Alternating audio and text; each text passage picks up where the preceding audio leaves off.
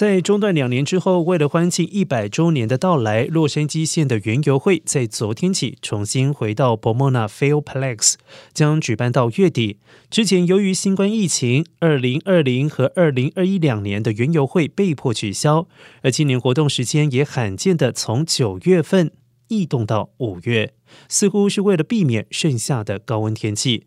不过提醒游客，从今年开始，停车场和入场都不再使用现金。有意前往的民众，请先至官网购买门票，还有停车券。游客也可以使用手机二维码或者是 DA 门票等方式进入园区。